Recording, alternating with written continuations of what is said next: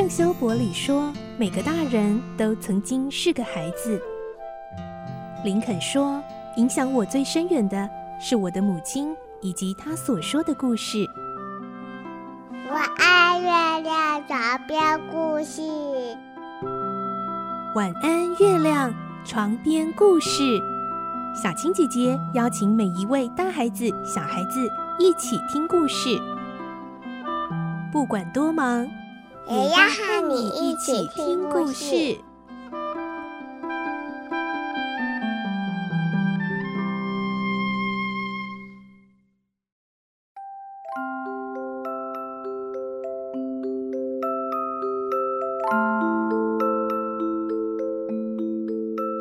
晚安，欢迎你和我们一起听故事。我是小青姐姐，我们今天继续来听《怪盗与名侦探》三十四集的故事喽。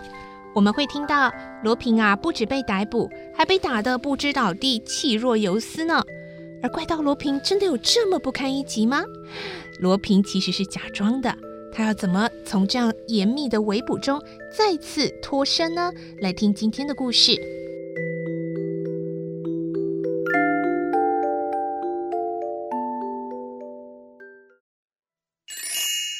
怪盗与名侦探》三十四集。罗平逃脱。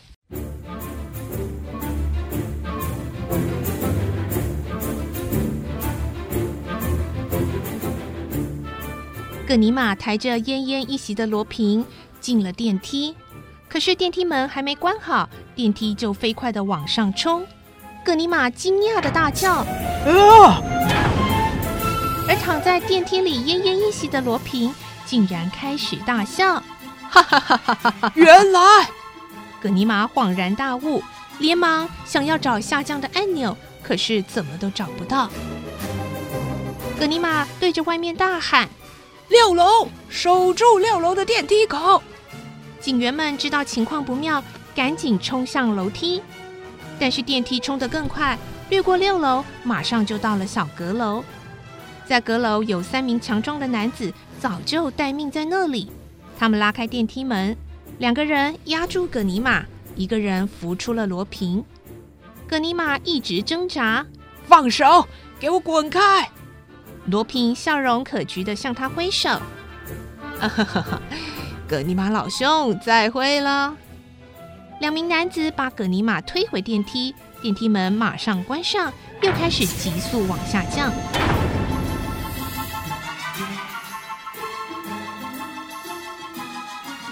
电梯到了一楼，葛尼玛马上冲出来，带领守在那里的远景跑向逃生梯。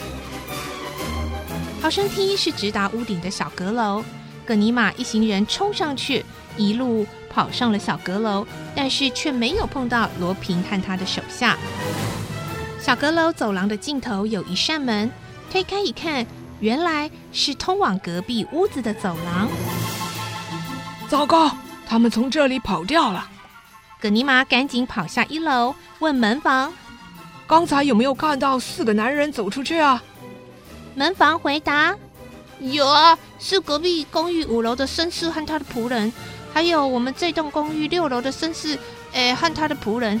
啊，他们都是今天搬家，啊，刚刚都收拾好了，已经叫马车走了呢。”可恶，迟了一步，本来可以把他们一网打尽的。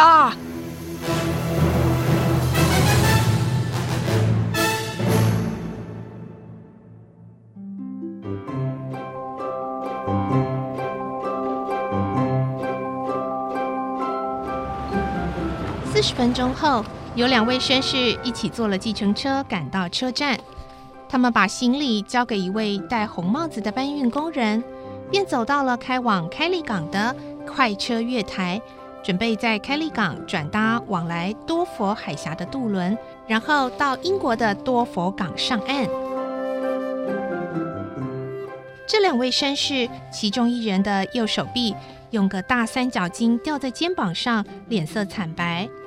另一个身材修长，胡子刮得十分干净，体格强壮。华生，如果我没赶上这班列车就糟了，你可以走快一点吗？你别急啦，我们一定赶得上。哼，这十天和他斗得真过瘾，我一辈子都会记得的。嗯，没错，我也很难忘。罗平的确是可敬的对手。是啊，难得会有和你这样旗鼓相当的对手。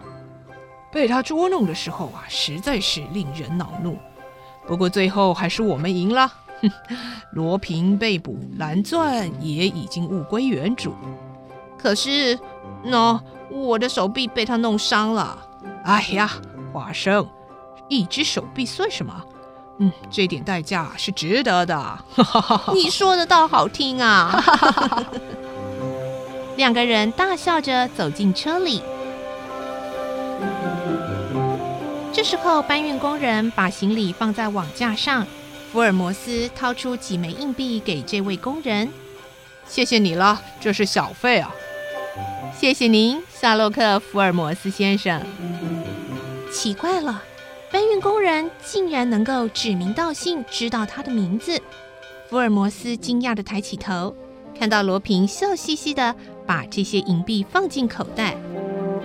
“你，你怎么会？”哈哈，福尔摩斯先生。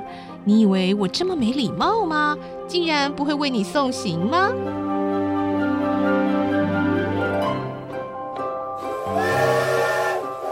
这时候，火车的汽笛响了。哦，对了，福尔摩斯先生，你想要买些什么东西吗？香烟、火柴，什么都行，我替您去买。哦，对了，应该要帮您买一份晚报，好吗？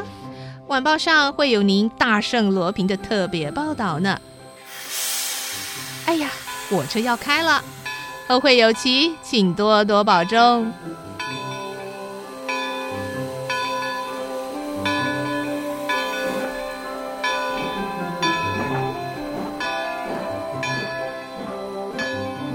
火车缓缓的开动，罗平跳下车，挥舞着手帕说：“华生先生。”请保重您的手臂，我会写信问候二位的。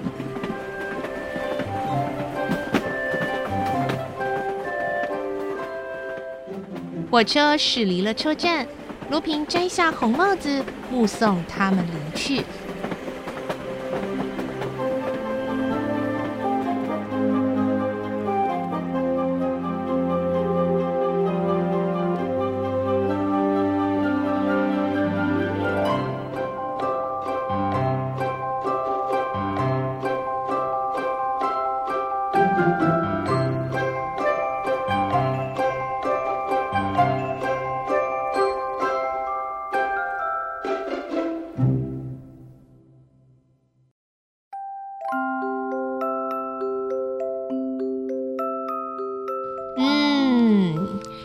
怪盗与名侦探第一次的交手，算是名侦探福尔摩斯大胜吧。